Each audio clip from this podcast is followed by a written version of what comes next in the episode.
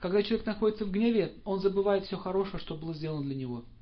То есть гнев всегда поражает чувство благодарности. Мы забываем, что было хорошего сделано по отношению к этому человеку. Гнев, она закрывает, закрывает отношения. Иногда даже добрые друзья э, из-за гнева становятся злейшими врагами.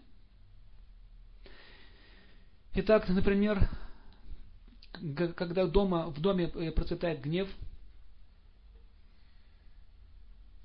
и это можно увидеть, когда все начинают друг от друга требовать. Сначала все начинается с ворчания. Не так поставили, не так положили, не тут лежит. И все в семье начинают друг у друга требовать.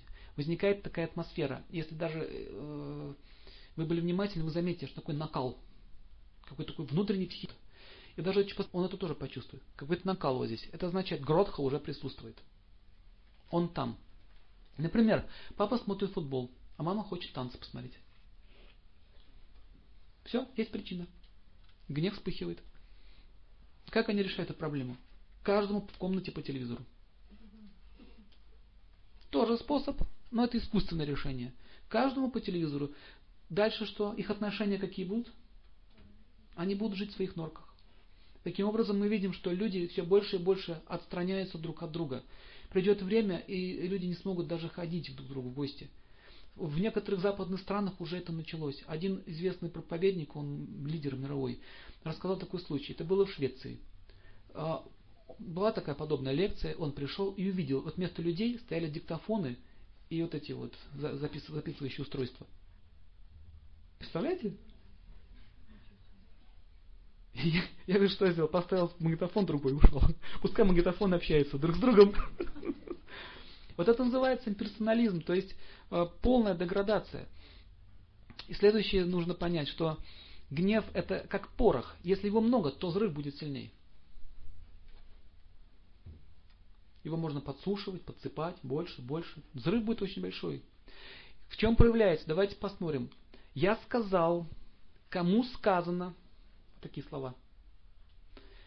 Я не хочу ничего слушать. Знакомые темы? Это вот накал идет. Вы мне все надоели. Следующая фраза. Убить всех мало. И так далее. Давайте разберемся. Это слова, которые часто звучат в нашем доме. Женщина более сильно проявляет свой гнев через чувства. Она злобно воет, плачет, истерики катает. Так? Ненавижу. Ненавижу. Гневно ходит по квартире, хлопает крышками кастрюль. Так? Дальше. Что-то ворчит себе под нос. Это истерика, пишите, это форма гнева. Это не психическое заболевание, истерика, это форма гнева. Дети бросаются на пол, воют, цинично смотрят на вас. Вот так. Ты понимаешь меня? Вот так. Они не могут пока ничего сами сделать. У них нет сил. Они так. Так дышат. Гнев, гротха. До тех пор, пока ум человека остается непобедимым э, врагом, то есть ум, если не победишь, он будет враг. Человек вынужден служить, подчиняясь диктату похоти, гнева, злобы, иллюзии. Пример Одиссеи. Слышали эту историю про Одиссея? Раньше читалась легенда. Сейчас откопали этот город. В Трое. На территории нынешней Турции он стоит. Все, откопали его. Есть. Оказывается, это был факт. Это не история, это не легенда была. Так вот, сначала у него что было? Победа, она его воскружила ему голову, и он кинул вызов богам. И все вытекающие последствия его гнева. То есть всю вот эту карму, которую он нажил себе, эти страдания жуткие и гибели его близких товарищей, это результат его гротхи. И с чем кончается? Помните? Когда он понял, он сказал, кричал, Посейдон, что ж тебе надо-то от меня? Что ты хочешь? Зачем ты меня караешь? И он сказал ему, одного хочу, чтоб ты понял, что вы без богов ничто. Что имеется без богов? Ничто. Без божественных качеств. Не то, что он такой упрямый, вот Бог хотел его унизить. Без качеств, без этих, вы ничто. Вы разрушите сами себя. Одиссею нужно глубже понимать. Это философское произведение. И когда он вернулся уже к себе во дворец, когда там уже устроили хлеб из его дворца, помните, да, эту историю?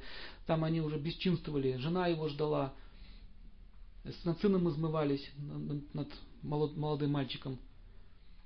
И что он сказал, ему мудрец сказал? Гнев, покори свой гнев, и ты вернешь себе царство.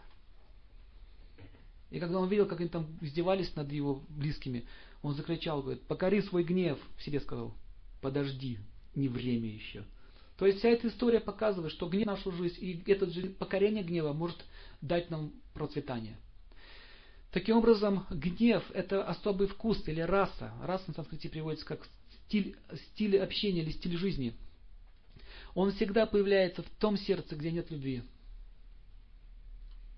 Святое место пусто не бывает. Оно чем-то должно быть заполнено. Либо любовью, либо, либо божественным, либо демоническим качеством. Посередине не бывает. Это закон.